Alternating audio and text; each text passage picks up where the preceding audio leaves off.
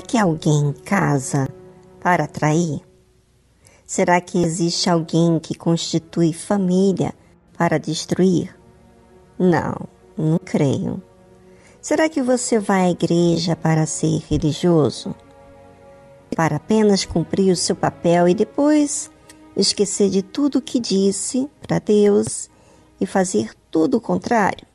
Não, eu não creio. Mas muitas pessoas começam querendo bem, mas não permanecem querendo bem.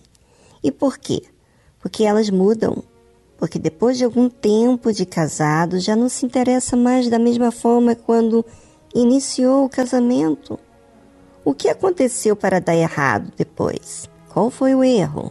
Bem, inúmeras coisas que vamos fazendo pode a princípio ser bem feito com carinho, mas ao passar do tempo, as dificuldades, as ocupações, as distrações, vai tirando o foco daquilo que realmente é importante. E daí vai surgindo uma novidade aqui, outra lá, e pouco a pouco aquilo que antes tinha valor passa a perder o sentido, pois requer sacrifícios para manter.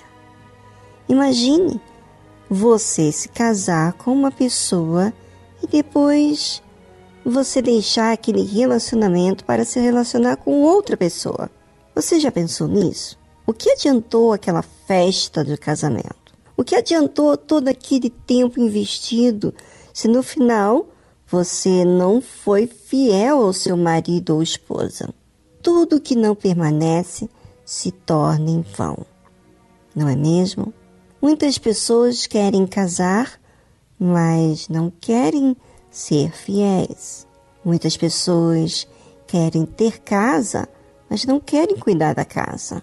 Muitas pessoas querem dinheiro, mas tem muita gente tem se autodestruído com as bebidas, drogas e libertinagem destruindo suas próprias famílias.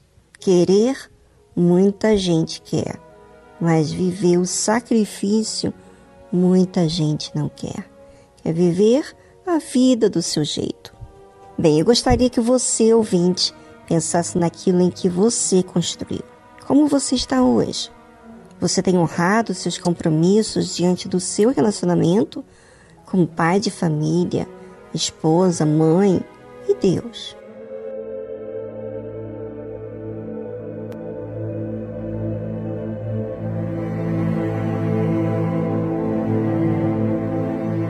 Falamos antes, quantos não têm feito as suas vidas em vão? Construíram e depois destruíram.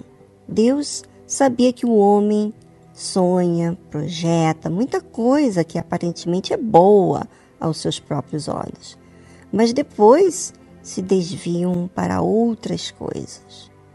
Deus sabe que muitos dizem muita coisa, mas na hora do vamos ver, de viver e de cumprir, o que dizem são outras coisas. Por isso que Deus fala: não tomarás o nome do Senhor em vão, porque o Senhor não terá por inocente ao que tomar o seu nome em vão. Muitas pessoas dizem muita coisa para Deus, dizem querer Deus, mas as suas prioridades são outras coisas falam com Deus como mero religiosos. Dizem coisas que não é verdade. Muitos até têm títulos na igreja, têm respeito das pessoas, mas vivem uma vida dupla às escondidas. Você acha o quê? Que vai poder enganar a Deus? Que vai profanar o nome de Deus? A Bíblia fala explicitamente não tomarás o nome do Senhor teu Deus em vão. Então, são pessoas que professam uma fé em Deus, que usam o nome de Deus, porque o Senhor não terá por inocente ao que tomar o seu nome em vão. Deus não vai tolerar aqueles que colocam uma capa de fiel e são infiéis. Preste bastante atenção no que você tem falado, ouvinte e principalmente para Deus.